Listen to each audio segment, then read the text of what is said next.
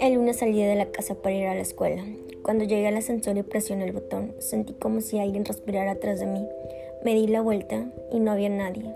Mientras bajaba sentía muchos escalofríos y, demasiado miedo para contarlo.